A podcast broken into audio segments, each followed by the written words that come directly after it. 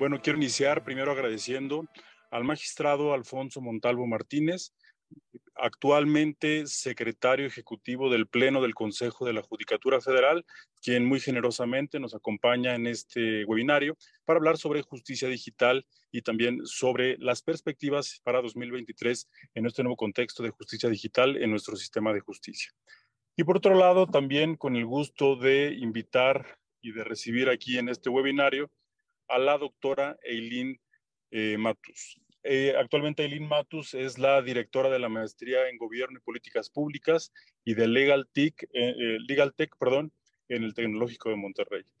pues estamos muy contentos de tener a ambos participantes, sobre todo para hablar de un tema que es de suma trascendencia en este nuevo contexto de justicia digital y sobre un esquema que pues ha iniciado ya eh, desde hace algunos meses, principalmente con un impulso muy fuerte en la pandemia, pero que este esquema pues nos ha permitido eh, ya iniciar, como quien dice, la transición hacia la justicia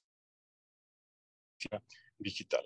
Entonces, para dar inicio a este webinario, eh, quiero hablar un poco acerca de eh, la experiencia del magistrado Alfonso Montalvo Martínez. Yo tengo el privilegio de conocerlo ya de hace algunos años, cuando, eh, bueno, yo iba siendo nombrado juez de distrito y él en ese entonces era titular de los juzgados de distrito en materia penal aquí en la Ciudad de México. Y la verdad es que desde que lo conocí me generó una inquietud muy importante sobre los esquemas que en su momento había generado para la gestión de los procesos al interior de los órganos jurisdiccionales. Automatizar ciertos procesos, generar este, la gestión de, y la simplificación, sobre todo de algunos otros, y que esto desde luego generaba una simplificación del trabajo. Y esto me pareció muy importante. Él inició, yo creo que es de los pioneros en, en el tema de justicia digital al interior del Poder Judicial Federal, porque precisamente él inició esta, digamos, transición, incluso generando algunos programas, algunos esquemas, eh, recuerdo aquellas este, pistolitas similares a las del supermercado, donde tenía un proceso de gestión y de administración de las promociones, y que bueno, más adelante le dio también un impulso importante que después fue de alguna manera como pausado y que me imagino que ya en esta nueva responsabilidad, pues será, será muy importante lo que nos pueda decir al respecto. Hemos visto que recientemente, en diciembre pasado, entró en vigor un nuevo eh, llamémoslo así, eh, acuerdo, reglamentación sobre el tema de justicia digital.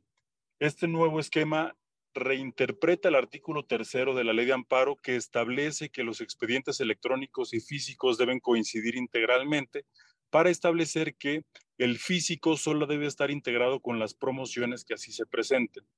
Esto, eh, al margen de lo cuestionable que pueda ser o no la interpretación, ha generado ciertas dudas. Yo veo todavía cierto escepticismo al interior de los órganos jurisdiccionales, principalmente de los titulares, sobre la aplicación de este esquema y que actualmente continúan aplicando eh, el esquema anterior, es decir, tener dos expedientes, uno físico y uno electrónico, para efectos de eh, llevar a cabo eh, la integración de estos. ¿no? Entonces, me gustaría preguntar este, al magistrado Alfonso Montalvo, actualmente, repito, secretario ejecutivo del Pleno del Consejo de la Judicatura Federal, ¿cuál es el estatus que guarda ahorita esta reglamentación, su aplicación y cuál es la perspectiva que se tiene a corto plazo en relación con la habilitación de, esta nueva, de, este, este nuevo esquema y de esta nueva eh, política?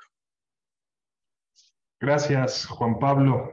Eh, muchas gracias por la invitación. La verdad es que desde que me mandaste el flyer eh, y, con la propuesta de, la mesa y con la compañía de Aileen, eh, que, veo que tiene una amplia experiencia en, temas de cuestiones de carácter digital y en una institución muy reconocida.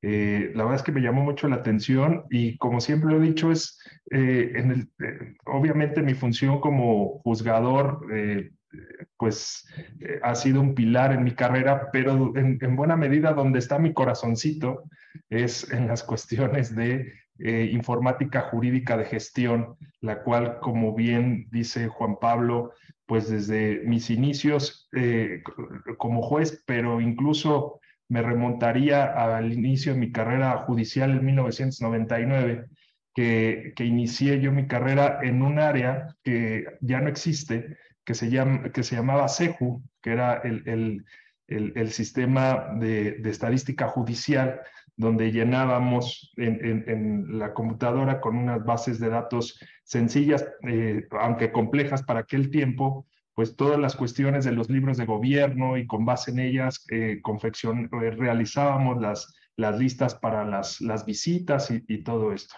Y me tocó precisamente en el 2001 el cambio de este CEJU al Sistema Integral de Seguimiento de Expedientes, que fue en, el 2001, y que pues de entonces al día de hoy pues ha tenido muchas eh, implicaciones y, se ha convertido en un eje de la administración de los órganos jurisdiccionales. Y efectivamente en el 2011, cuando tuve la oportunidad de, de iniciar como, como juez de distrito, pues ahí ya en la trinchera advertimos eh, pues muchas áreas de oportunidad en relacionadas con la informática jurídica de gestión e identificamos que había muchos procesos dentro de la tramitación de los, de los eh, juicios de amparo que podían optimizarse con algunas herramientas, particularmente con el CICE, para eh, poder tanto generar beneficios al interior eh, de, del propio órgano jurisdiccional, como también hacia el exterior en cuanto a la consulta de algunos acuerdos y, efectivamente en aquella época propusimos eh, eh, incorporar algunas herramientas de códigos de barras, de, lectores de códigos de barras en los expedientes para eh, y que algunas eh, notificaciones o acuerdos se pudieran publicar de manera automática en, en, eh, las listas del, CICE. Pero bueno, esto obviamente ha traído una revolución desde entonces y qué decir con la pandemia, que la pandemia es la que si por alguna razón habíamos tenido una resistencia al cambio, en cuanto a la implementación e, e, implantación de los distintos sistemas de gestión, pues la pandemia nos llevó al lado extremo y de la noche a la mañana, como pudimos, eh, empezamos a realizar todas estas tareas jurisdiccionales eh, a, través de, del CICE y se empezaron a crear muchos eh, eh, plataformas con la finalidad de paliar de alguna manera este torbellino de cuestiones administrativas que se nos vino de, la noche a la mañana. Y con base en eso, pues eh, se crearon aquí en el Consejo de la Judicatura Federal diversas herramientas como el portal de servicios en línea del Poder Judicial, también se, se mm, optimizó de alguna manera la firma electrónica o FIREL Incluso hasta se creó una app en el celular para poder identificar eh, con, con, la propia, eh, eh, el reconocimiento facial y, y, algunos otros documentos para poder firmar muchas de las actuaciones y de, y de las promociones que se presentaban en los órganos jurisdiccionales. Y fueron de alguna manera los primeros optimizaciones que se hicieron al expediente electrónico y para culminar con la eh, celebración de las audiencias de los tribunales colegiados de circuito a través de videoconferencias. Ustedes saben que hoy día es posible visualizar las, las sesiones, ya no es necesario asistir al órgano jurisdiccional en la parte del público para poder presenciar una, una sesión del tribunal colegiado, sino que en un vínculo a través de las páginas del Consejo de la Judicatura Federal, pues este, es, es posible hacerlo, lo cual ya después del regreso de la pandemia, muchos órganos jurisdiccionales han optado por este mecanismo, lo cual creo que ha se ha convertido de alguna manera en una herramienta de acceso a la justicia en cuanto a, la posibilidad de presenciarlo. Ahora, en cuanto a la pregunta concreta, mi querido Juan, Juan, Carlos, eh, Juan Pablo, es ¿En qué estado estamos? Estamos en un, estado eh, eh, efectivamente con este acuerdo general en el cual estamos tratando de consolidar el expediente electrónico, de que las actuaciones que se generan en el propio órgano jurisdiccional puedan vincularse a este expediente electrónico de manera más ágil y que a su vez represente un beneficio a, los usuarios de los órganos jurisdiccionales em, en cuanto a su consulta. Sabemos y estamos muy conscientes que tenemos una tarea pendiente grande en la que la administración de la ministra presidenta está muy eh, eh, atenta de poder encontrar, de buscar los mecanismos tanto tecnológicos, materiales, humanos y normativos para poder optimizar estas herramientas. Estamos en un proceso de consolidación, no podemos decir que es una tarea acabada, pero eh, creo que estamos en el camino correcto. Ahora, desde hace un par de semanas que me incorporé a este equipo de trabajo con la ministra, estamos eh, muy atentos de poderle dar seguimiento a esto y poder brindar beneficios tanto a los servidores públicos de la propia institución como a nuestro destinatario final, que son los usuarios, los, los gobernados, los ciudadanos, que son los que se eh, presentan día con día en los órganos jurisdiccionales para poder consultar sus expedientes y, y, tratar en la medida de lo posible que cada vez sea mucho más ágil. Muchas gracias, querido, querido Alfonso.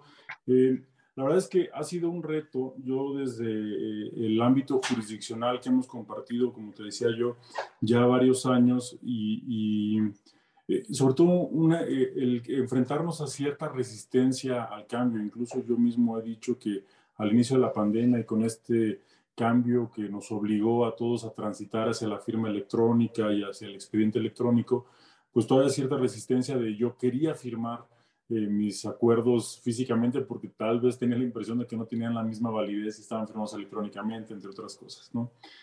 Eh, y, le pedía a Aileen que nos, nos hiciera favor de, de, participar en este webinario porque ella tiene mucha experiencia en todos los temas de justicia digital. Eh, ha, ha, hecho estudios no solamente en México, sino en otras latitudes.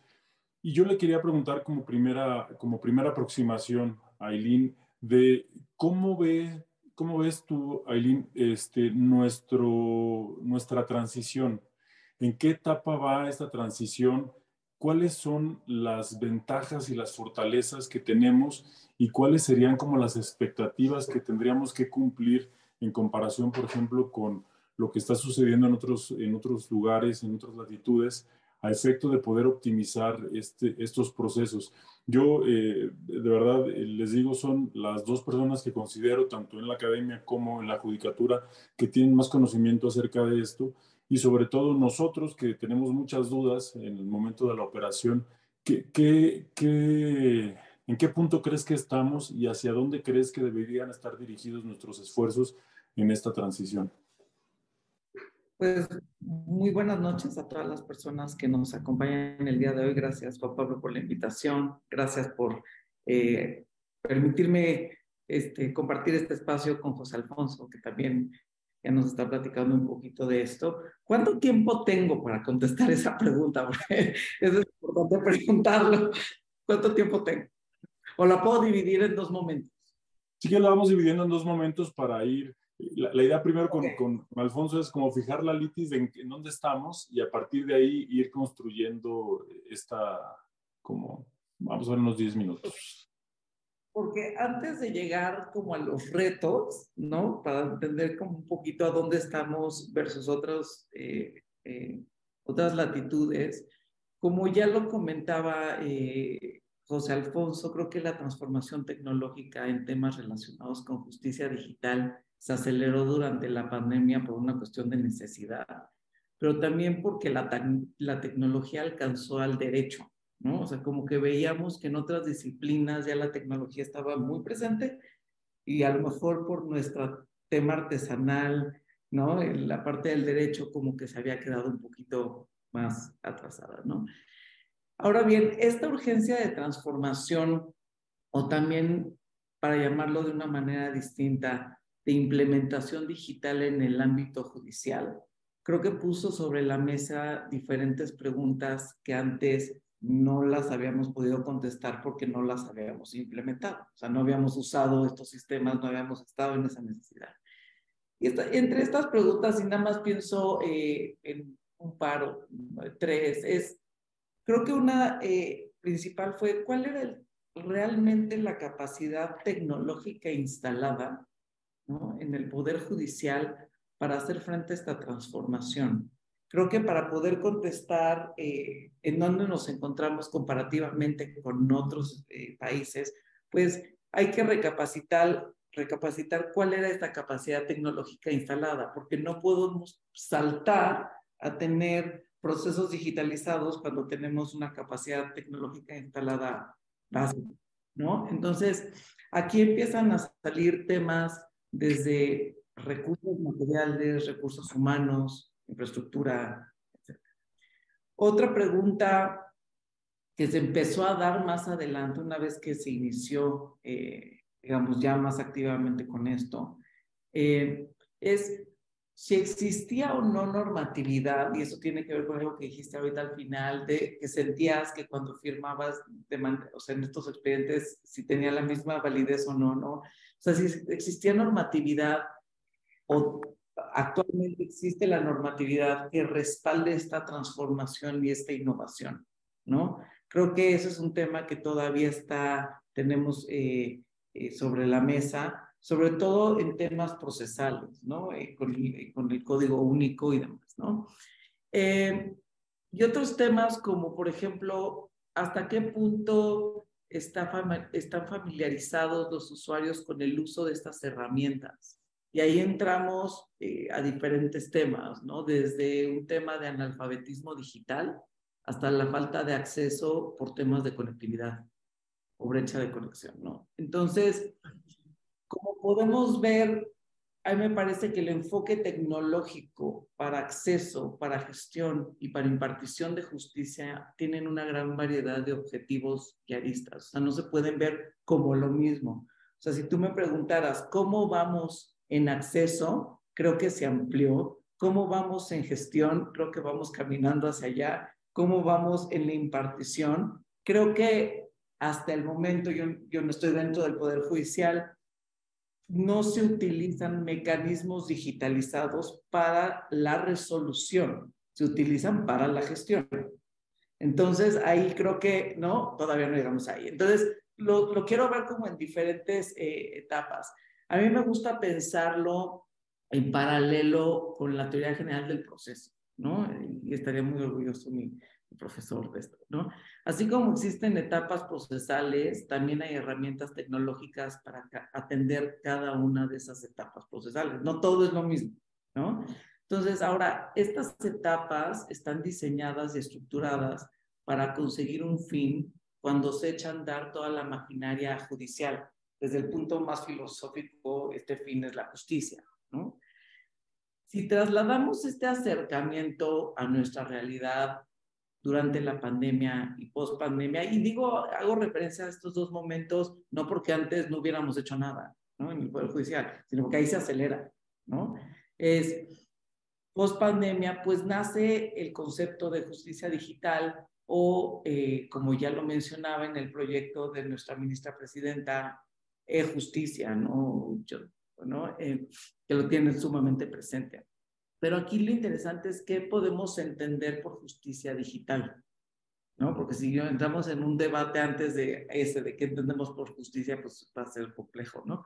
Entonces ya entender qué es justicia digital, pues creo que es de la manera más sencilla que lo puedo, a donde lo puedo llevar y es la digitalización y automatización, y ahorita voy a entrar a ese tema, si quieres en la segunda parte entro en ese tema, del ecosistema existente y cuando hablo de ecosistema, hablo de las diferentes herramientas que tiene el Poder Judicial por medio del, del uso de las tecnologías de la información para poder prestar un servicio correcto, ¿no? Para la ciudadanía. Entonces, eh, en pocas palabras, eh, yo diría que es la manera en que la tecnología transformó el modo de funcionar del servicio gubernamental de brindar este servicio.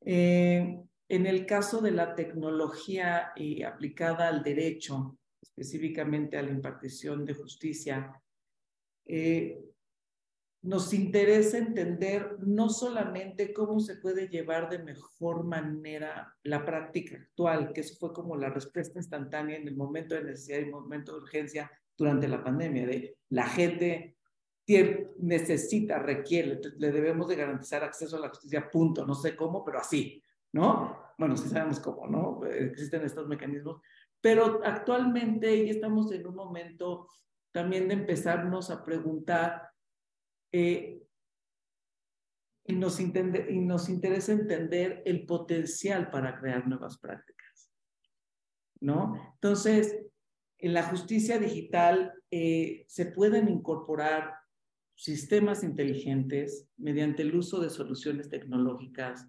como eh, aprendizaje automático, sistemas de gestión procesal, automatización de procesos, resolución de conflictos en línea, eh, temas de investigación jurídica, análisis de litigios, que es un tema más de jurimetría, eh, predicción de casos, visualización de datos, bla, bla, o sea, podría seguirme ahí. Y ahora todo esto suena muy bien, pero pues para alcanzar esta meta debemos entender pues, cuál es el camino para ir llegando ahí. ¿no? Entonces, creo que eh, me quedo aquí hasta ahorita, eh, me quedo hasta aquí pensando en, dependiendo del proceso que estamos y dependiendo del objetivo que, hemos, que se ha buscado eh, resolver, creo que hemos ido avanzando, creo que todavía falta, ¿no? Hay un espacio ahí, pero si quieres ahorita me quedo ahí, tampoco. Ok. Eh, muchas gracias. Acabas de mencionar tres elementos que me parecen muy importantes y que tal vez, eh, Alfonso, tú con, con tu conocimiento eh, previo sobre estos temas y ahora ya como secretario ejecutivo del Pleno que tienes, pues ahora sí que una visión mucho más periférica y amplia de todo, de todo esto que está sucediendo, están estos tres elementos de los que habla Eileen. Dice primero, ¿Cuál es la capacidad instalada que tenemos eh, como institución, como Consejo de la Judicatura Federal, para llevar a cabo esta transición? Dos, el tema de la normatividad. Ya tenemos un acuerdo que habla en relación a cómo va a ser esta transición, donde justamente estamos diciendo, ya, a ver, el expediente físico ya pasó a segundo término, vamos a transitar ya el expediente digital y vamos a transitar también todos estos nuevos procesos, tanto de visitas, tanto de libros de gobierno, etcétera, pero la normatividad, ¿qué tanto da? No estamos estirando mucho la liga, por ejemplo, al interpretar el artículo tercero de la ley de amparo, eh, que todavía establece la obligación. Esta ley se expidió hace ya 10 años y todavía seguimos como en este periodo de transición sin una normatividad que nos dé sustento para esto. Y lo último que, que me parece que podemos detenernos aquí sobre el analfabetismo digital y la familiaridad de los operadores, de los justiciables, pero también de los operadores de justicia con este sistema, porque todo pasa por ahí. Si tanto los operadores jurídicos, en este caso los, servidores públicos, pero también los justiciables eh, no tienen esta capacitación o esta familiaridad con este nuevo sistema, eh, eh, pues sería muy difícil transitar. ¿En qué punto estaríamos, al menos en estos tres? Capacidad instalada, normatividad y familiaridad con los nuevos sistemas. Gracias, Juan Pablo. Mira, en cuanto a la capacidad instalada, la capacidad que tiene la, institución, si es que entendí bien el, planteamiento, en, eh, relativo a los fierros, digamos, ¿no? si tenemos la capacidad, eh, sí la tenemos. la institución sí tiene la, la capacidad material, humana, para desarrollar todas estas herramientas. Eh, lo que yo considero que de alguna manera tenemos áreas de oportunidad en esto es, lo voy a decir muy, muy, tratar de ser muy, muy sencillo, es en el levantamiento del requerimiento. El, el, tenemos eh, generalmente el, vínculo entre el ingeniero desarrollador de, lenguaje informático con el abogado funcionario, ¿no? el servidor público, y, su, y también por otro lado con el usuario, generalmente no está vinculado, no ha estado vinculado. Muchas veces el, el diseño de la herramienta se queda en el escritorio del ingeniero y lo desarrolla con base en lo que considera que pudiera ser el proceso en el tema de gestión. Eh, en el tema de, resolución que hablaba Aileen, me pareciera que es una, una, cuestión completamente diferente, mucho más compleja, ¿no? Por la construcción de los algoritmos que pudieran detonar la eventual toma de decisiones respecto de ciertos casos que, que, de alguna manera sean eh, similares en un principio y luego ya eh, otras de inteligencia aprendida un poquito más complejo. Pero en la parte, creo que no hemos superado la parte de la gestión. Eh, y porque hoy día, de alguna manera, tenemos un expediente electrónico que por lo menos así se cataloga como, se define como expediente electrónico, pero en alguna parte es la denominación de, una etapa del procedimiento y se sube un archivo autógrafo o, firmado digital, ¿no? Y así se van subiendo tanto promociones, o sea, que vienen del exterior, como acuerdos emitidos por el propio órgano jurisdiccional, y así se va creando el expediente electrónico. Considero que el paso que tenemos que hacer es un levantamiento de requerimiento del eh, informático con el servidor público en, una primera etapa que permita generar que estas herramientas tengan un lenguaje de intercomunicación con el usuario directamente desde la plataforma sin necesidad que lo autógrafo se suba a digital y que esto lo, lo veamos como como el expediente digital en sí mismo. Entonces, ¿por qué eso nos genera un, problema más adelante? Que luego en el cargado de datos o descargado de, datos de todos estos documentos tenemos, generamos una saturación en la banda, ¿no? En la banda en la que se transmiten los datos.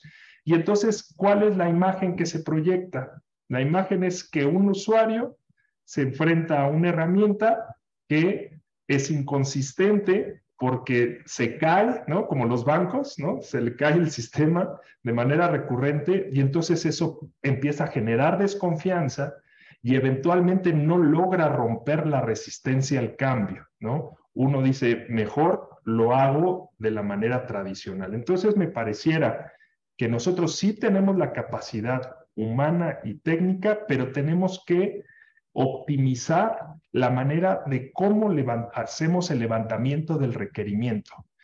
Y no solo con los servidores públicos, sino que la institución se tiene que abrir a tal vez foros o, hacia el exterior con las barras o con organizaciones que, que, puedan, que podamos nosotros recoger sus eh, inquietudes, más allá de si el, sistema es lento o rápido, lo sabemos, pero si optimizamos algunos procesos, tal vez podemos despresurizar la información, los datos que se cargan para que esos datos sí generen información, generen información al usuario y generen información institucional que incluso permita convertirla en, un tomador de decisiones para diseñar políticas públicas de otra índole, ¿no? Que basta con que nosotros nos remitamos a esa herramienta para que nos pudiera generar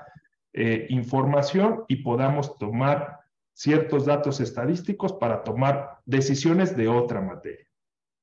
En cuanto a la normatividad, pues lo tenemos desde hace 10 años, como lo dice Juan Pablo, Hoy tenemos un, acuerdo que, fortalece esta pretensión o esta intención y, estamos en el camino, ¿no? Es, verdad que recogemos inquietudes de, todo el, gremio de la judicatura en el cual eh, nos, eh, nos manifiestan eh, complicaciones en la implementación de todos e, e, estos aspectos de la normatividad y la normatividad no nos va a venir a solucionar lo que técnicamente no podemos solucionar. Podemos poner en la normatividad que, que, vamos a, a, hacer cosas enormes, pero si técnicamente no podemos, pues entonces tenemos que tener, estar muy claros y lo estamos y lo sabemos que, que ahí tenemos algunos espacios y en cuanto al analfabetismo, creo que tiene que ver un poco con, con el primer punto que decía yo.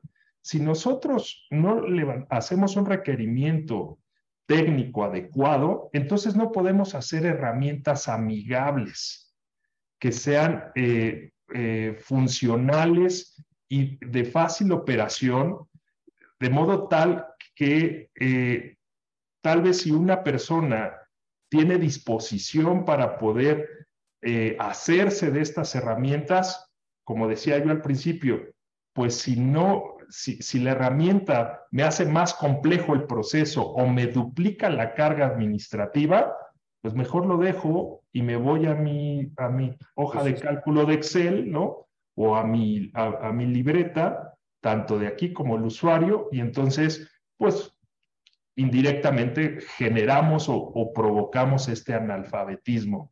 Entonces, creo, lo tenemos muy claro y creo que ahí hay áreas de oportunidad donde estamos y, vamos a seguir trabajando.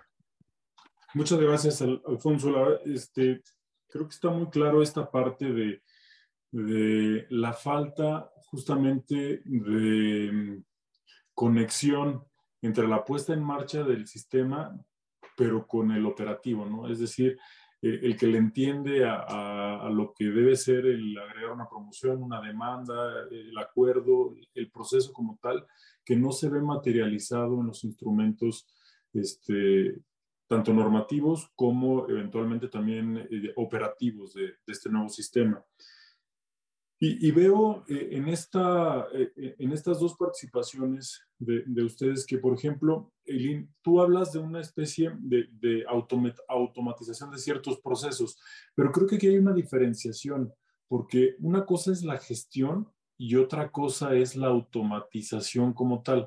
O sea, entiendo que justicia digital no se refiere propiamente a esta gestión de digitalizar todo y subirlo, ¿no? Sino ya, ya llevado a una etapa más, más adelante, eh, incluso entiendo de tu primera participación, que lo refieres como ya una especie de, la resolución de, de ciertas controversias, ya con sistemas de inteligencia artificial y automatizar ciertos procesos. Podemos tener automatizados tal vez los básicos, acordar un informe, este, dar vista con una...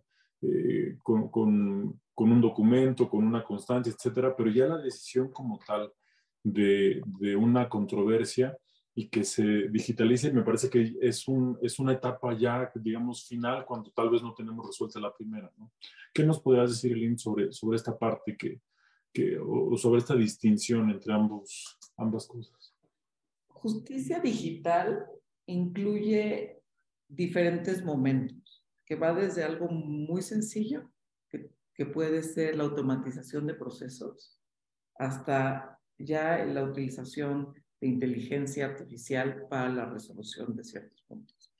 Para explicarlo más fácil y un poco eh, en la línea de lo que estaba em, diciendo José Alfonso eh, en, en la parte del levantamiento del requerimiento, la implementación de un enfoque de justicia digital en cualquier país no solamente en México, implica, yo diría, eh, cuatro aspectos o tres aspectos principales. Y el primero es cómo se transforma y se rediseñan los servicios de justicia en torno a la necesidad de los usuarios. Y lo digo en torno a la necesidad de los usuarios por lo del levantamiento de requerimiento. O sea, tenemos todos que hablar el mismo idioma, porque si no hablamos el mismo idioma, no vamos a entender de qué estamos hablando. Entonces, esto supone que los servicios se basen en las necesidades de todos los usuarios. ¿Quiénes son los usuarios?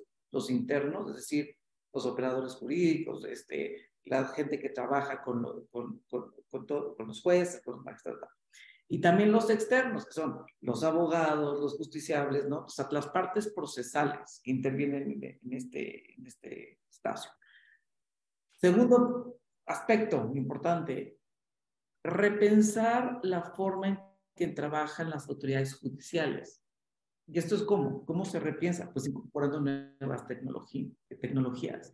¿Y esto qué supone? Pues es hacer la transición completa de los procesos a su automatización y digitalización. Ahorita voy a llegar ahí, ya está súper ansioso, ya te vi. No, espérame. no, les explico así, ¿no? Así. ¿Y esto qué? Es, esto es automatizar y digitalizar.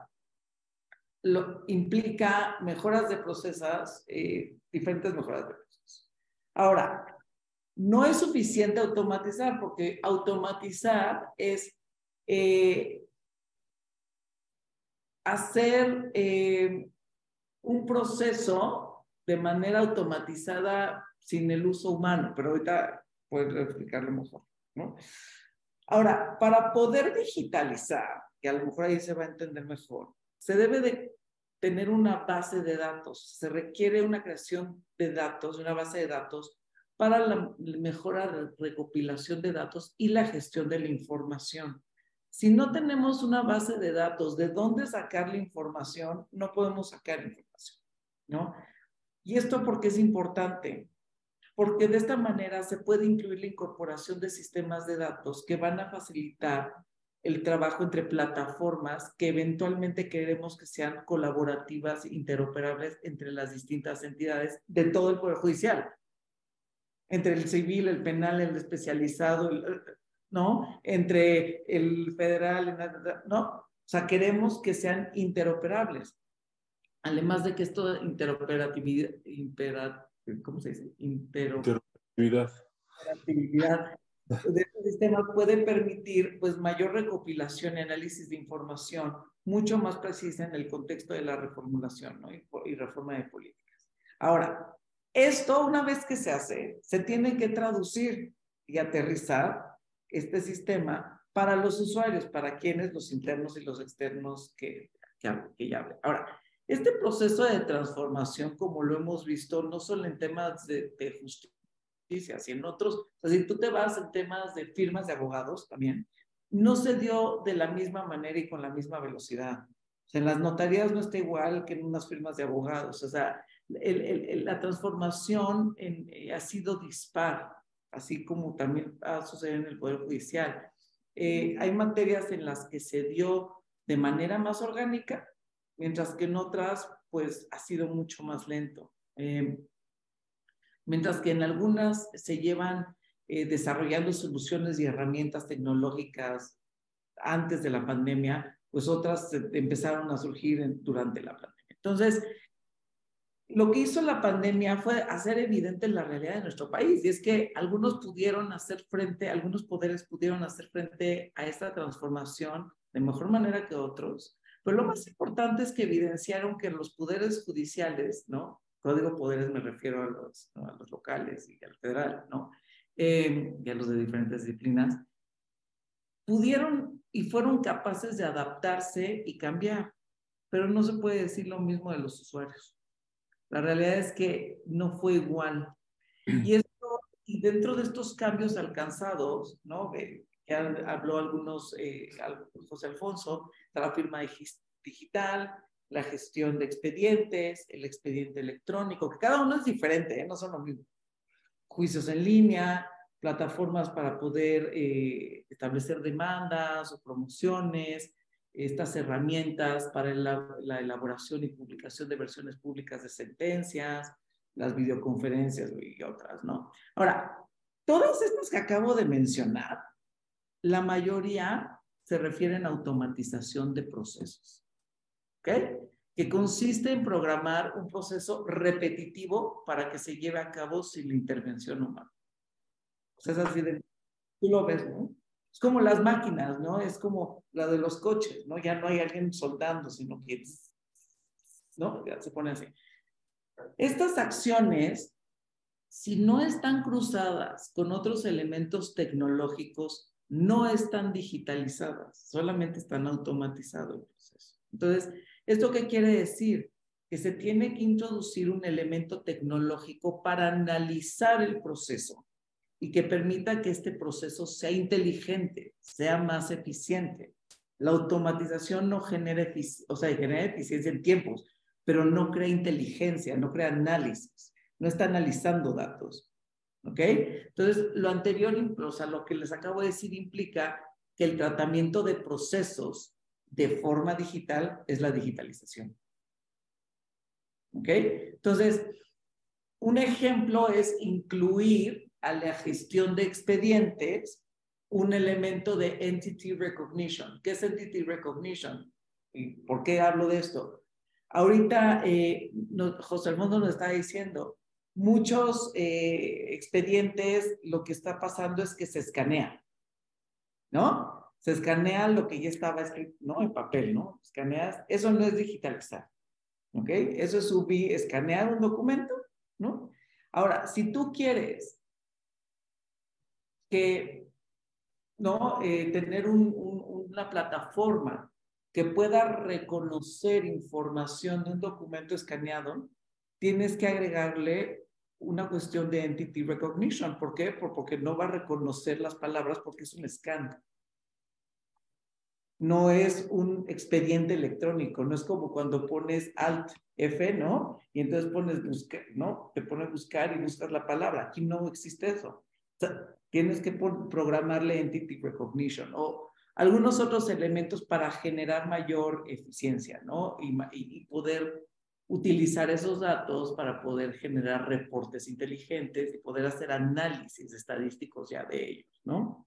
Entonces, estas dos diferencias son sumamente importantes porque de esta manera podemos saber el alcance tecnológico que existe en el Poder Judicial en nuestro país, porque no podemos ponerle el mismo nombre a dos realidades distintas. No es lo mismo lo que hacen los juzgados en X estado que están, ¿no? Que los que tienen ya ¿no? Los juicios en línea desde hace no sé cuánto y el expediente digital, ¿no? Eh, o sea, son dos realidades distintas. Evidentemente, son realidades distintas porque son estados distintos que tienen contextos, ¿no? Económicos o sociales distintos, ¿no? Pero para poder avanzar hay que entender esas diferencias. Ahora, alguien que decía es que no sé. Eh, entonces, como mencioné, pues estas herramientas tecnológicas están eh, diseñadas como en la teoría del proceso, que están las diferentes etapas, que están diseñadas para resolver temas distintos, ¿no? Pues aquí también las herramientas están diseñadas para eh, resolver cuestiones específicas. Mientras un sistema de gestión procesal, ¿no?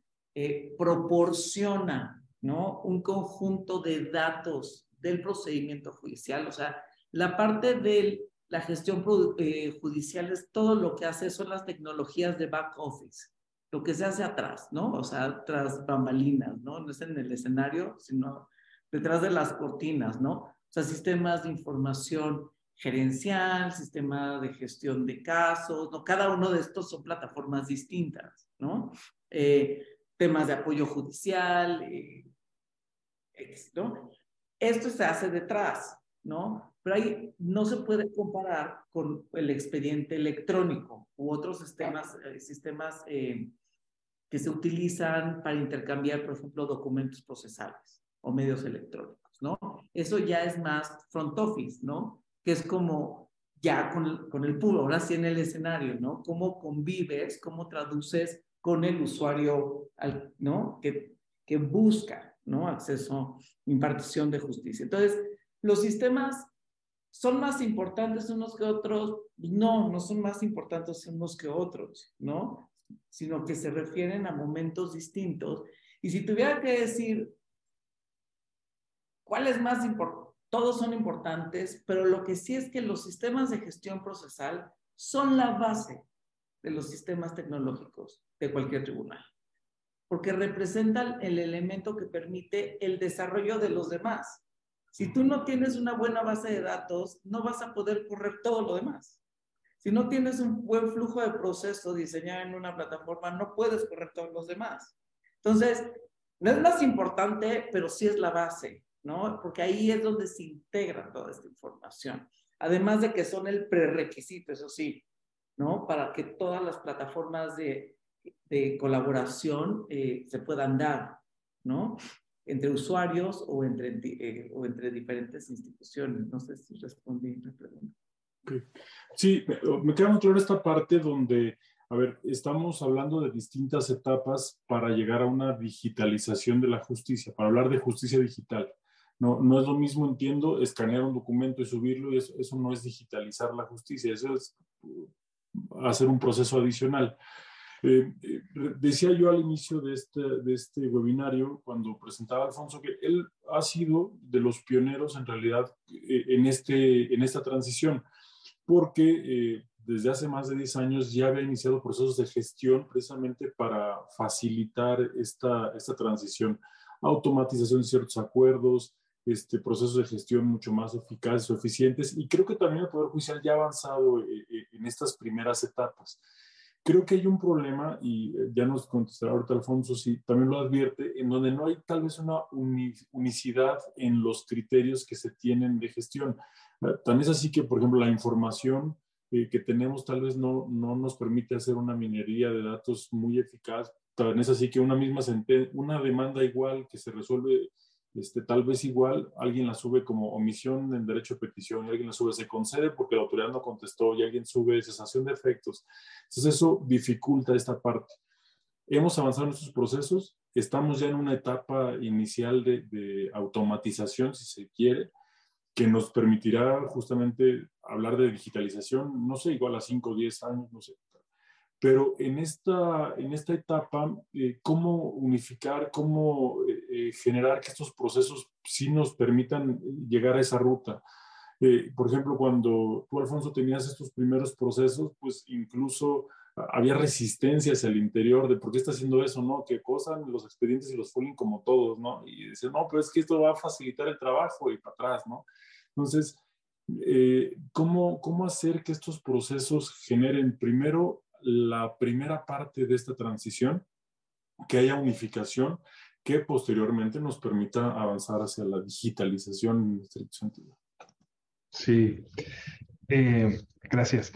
Eh, Aileen eh, tocó muchos puntos importantes, pero al final cerró con, con, dos que me llamaron mucho la atención, que es el tener buenas bases de datos y tener un buen eh, mapeo de procesos o un buen proceso. Y, me llamó la atención porque me remite un poquito al deporte, en, el, como en el tenis. En el tenis, cuando no te sale un partido de tenis y que, y que estás sacando la pelota todos los días, te dicen ese deporte y todos regresa a, los, puntos básicos, ¿no? Empieza desde el, desde el principio. Y me parece que lo que Aileen mencionó es, es muy importante porque ese es el principio, ¿no? Sí, o sea, podemos aspirar nosotros a una informática jurídica de decisión, a, cuestiones muy complejas. Leía incluso en el chat ahí cómo poder implementar este, una audiencia en el metaverso, ¿no? Lo cual suena increíble, ¿no? De, como cuando hace 20 o tal vez más años veíamos este, estas series de televisión que se hablaban por el, por el reloj, ¿no? Y, este, y, que el coche hablaba y todas estas cuestiones, y que ahora pues lo vemos con mucha este, normalidad y, tal vez ahorita pues vemos eso muy lejano, pero para poder este, hacerlo tendremos que remitirnos a las cuestiones básicas y efectivamente creo que una buena construcción de una base de datos eh, parte no de que tengamos un, software eh, sumamente este, poderoso para poder construirlo, sino que tengamos, eh, pongamos especial atención en cómo eh, clasificamos nuestros datos, cómo los ponemos en las canastas correctas y que esto sea amigable para el usuario, para que esos datos caigan en las canastas correctas y eventualmente estén en condiciones de ser explotados por estas eh, herramientas tecnológicas para que generen información. Lo mismo en el proceso.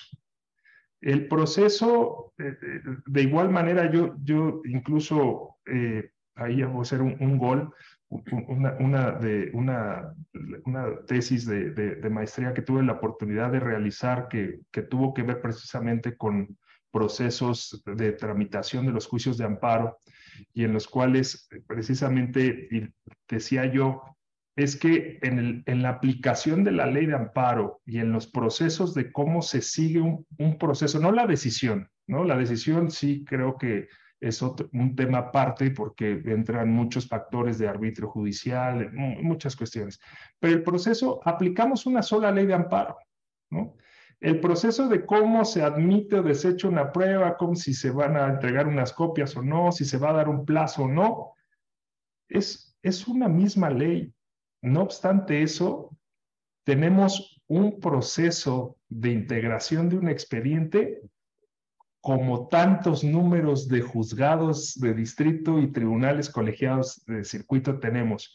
Y en buena medida es, es que es con base en el arbitrio judicial. Creo que hay una distinción en lo que es la, la decisión jurisdiccional propiamente dicha y otra el, el, análisis de los procesos jurídicos administrativos, los cuales es, no tendrían por qué variar una admisión, una solicitud de copias, por poner un ejemplo muy básico, de un juzgado a otro, de un tribunal a otro, sino que esos procesos tendrían que ser, eh, tendrían que estar unificados, como bien lo dices, eh, Juan Pablo. ¿Cómo podríamos llegar a eso? Creo que podríamos llegar en la medida en que también como institución, desde la parte eh, administrativa, demos los elementos suficientes para decir, a ver, el proceso del trámite sin invadir la, la, facultad del arbitrio del, del, juzgador, más allá de si niegas o no la prueba, la desechas o la admites, pero la forma de recibir ¿no? la, la, la, la petición del, externo del usuario y la forma de, comunicarle la lo, lo que se resolvió tiene que ser igual. Entonces, si tenemos una buena base de datos con las canastas adecuadas, bien identificadas las etiquetas que van a ser las que hagan los vínculos a, a esas bases de datos y a su vez que tengamos un mapeo de proceso unificado y, bastante estandarizado, creo que estaremos en condiciones de poder hablar de los otros pasos de la digitalización, donde le podemos meter estas herramientas que bien habla Aileen en cada uno de esos procesos, entonces vamos decidiendo qué otra herramienta tecnológica la podemos de manera eh, eh, transversal o, perpendicular, de manera tal que de ahí, de cada etapa del proceso, con los datos eh, bien identificados, podamos extraer lo que nos va a ser útil para poder desarrollar otras etapas en, en la digitalización que se aspira. Okay.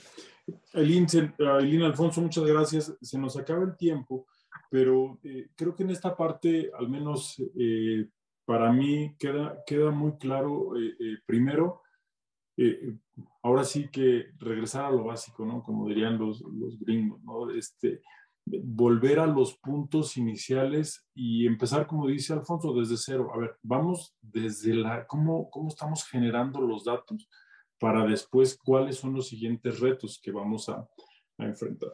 Este, en esta última parte que, que, que participa Alfonso, Aileen, ¿qué crees tú que nos puede servir, a propósito también de la primera pregunta, de lo que ha pasado en, otros, en, otros, en otras latitudes? con estas etapas. Eh, por ejemplo, aquí estamos hablando que ya tenemos una etapa en la que ya estamos automatizando ciertos procesos, que nos falta tener una base de datos fiable, que nos falta que esta, esta base de datos pueda clasificar cada uno de los elementos que, que nos permitirían avanzar hacia el siguiente. Pero ¿qué de lo que existe en otras latitudes podría ser eh, el siguiente paso, por ejemplo, en el caso mexicano, para la transición hacia la justicia digital? Creo que pienso en tres y no me salgo mucho de lo mismo. Tiene que ver con eh, la insuficiencia en la estandarización de, de procedimientos, ¿no? Eh, al desarrollar un sistema de gestión procesal, eh, el, el, el, problema más común que se da es, es la, heterogeneidad de los procedimientos afectados por la digitalización, ¿no? A pesar de que exista un marco legal común, ¿no? Que aquí, bueno, tenemos treinta y tantos más el FED, ¿no? Este, eh, los procedimientos eh, suelen variar a veces entre la propia oficina del mismo tipo ¿no? y, entre diferentes entidades. Por, eso es necesario contar eh, con una normatividad homogénea que permita terminar, y basta decirlo así, con una heterogeneidad de la digitalización de la justicia en México. digo, no, puedo decirlo, creo que a lo mejor está medio compleja la frase, pero creo que no hay mejor manera de decirlo, es terminar con la heterogeneidad de la digitalización de la justicia en México. No puede ser que en un lugar, por el nivel de digitalización que tiene, tu justicia sea distinta a la de otro lugar, ¿no? Porque eso ya podemos entrar a otros temas de forum shopping y demás cosas, pero ahí no voy a hablar de eso ahorita.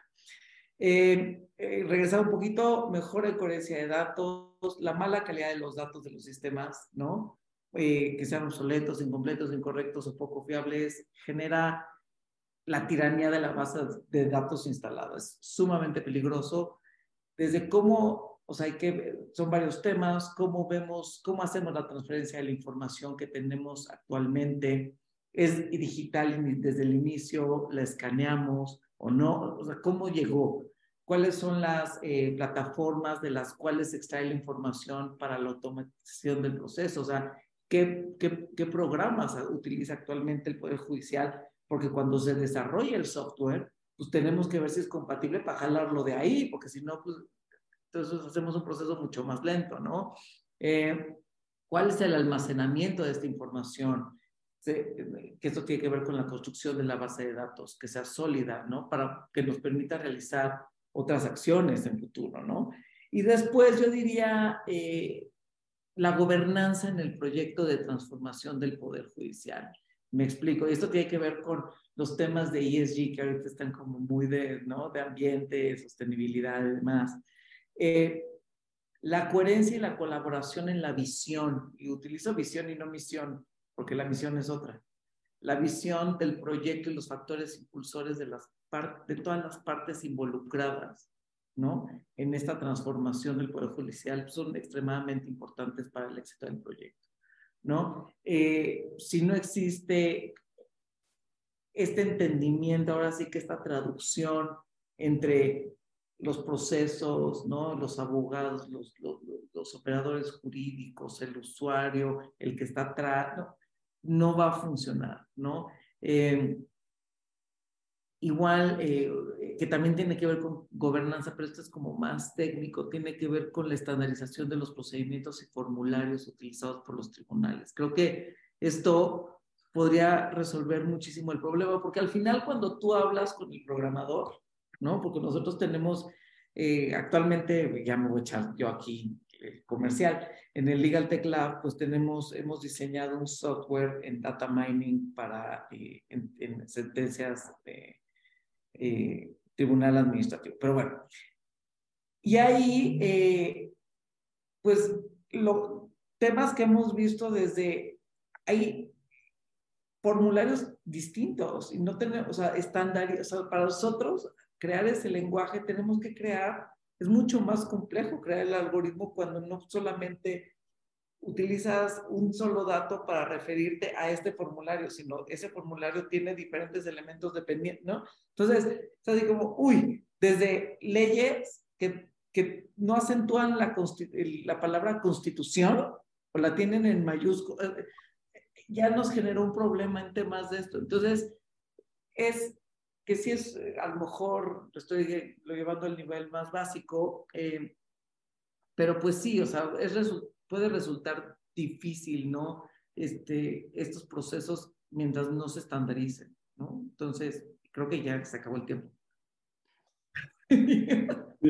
La verdad que muy interesante. Creo que este primer saque es prácticamente la, la, sesión anterior tuvimos la presentación de este webinario. Eh, yo hace poco también eh, aprovecharé como Alfonso a hacer promoción a un artículo que acabo de escribir en la revista Nexo sobre justicia digital, también como un primer saque de ver dónde estamos este, y, hacia dónde vamos. Creo que eh, justamente el tener esta relación con los actores adecuados que ya conocen, que tienen un background importante en cuanto a eh, eh, el origen de esto y cómo ha ido avanzando, pues nos sirve sobre todo para ver dónde estamos parados. Uno de los problemas que yo identificaba originalmente es que nadie está hablando de, de, de, esto, que tenemos a la justicia digital como, ok, conforme a las necesidades, eh, lo, van, lo van generando, pero eso genera como improvisación, una reacción, no tal vez como una especie de, de, diseño de una política de largo aliento que diga, a ver, vamos a estar ahorita, ahorita estamos aquí, en cinco años vamos a estar acá, y en 20 años esto va a ser como los bancos, ¿no? Hace 10, 15 años íbamos todos al banco a hacer un depósito en efectivo, etcétera y tal, y hoy todo lo podemos hacer desde una aplicación. Entonces, la idea sería justamente eh, eh, que a partir de, reconocer el problema, de ver cómo se está desarrollando en otros lados y de ver cuáles son los elementos, los recursos que tenemos, pues podamos naturalmente avanzar. Este, yo les agradezco mucho a los dos, este, Aileen, eh, Alfonso, que, pues contribuyen con estas ideas. Yo voy a tratar de recopilarlas, les pasaré ahí algún documento con, con esto que acabamos de platicar, con su visto bueno, para también tratar de darle difusión y buscar también, este, pues ir poniendo ahí los puntos sobre las IES y ver eh, cuáles son las, las ventanas de oportunidad, de oportunidad que tenemos. Sobre todo en tu caso, Alfonso, que al estar ya vinculado directamente con la puesta en marcha de estas políticas en, en el órgano colegiado al que ahora este, perteneces, pues puedan también servir como una especie de contribución hacia este cambio, hacia esta transición. Y desde luego, Elin, con la experiencia que también tú desde eh, Legal Tech y desde los, la experiencia que has tenido eh, muy cercana en estos años a la justicia digital, pues nos puede ayudar también a esta transición. Este, nos acabó el tiempo, les agradezco mucho, se fue muy rápido porque además tengo muchas más preguntas que, que respuestas, pero les agradezco de verdad mucho su participación esta tarde, a todos y a todas quienes se conectaron el día de hoy y que, bueno, pues traten de darle seguimiento también a esta nueva serie que Interjuris nos invita para los segundos martes de, miércoles, perdón, de cada, de cada mes hablar sobre, sobre estos temas. Muchas gracias y buenas noches a todas y a todos. Gracias nuevamente a nuestros invitados y bueno, seguiremos por estas. Muchas gracias. Gracias. Muchas gracias y buenas noches.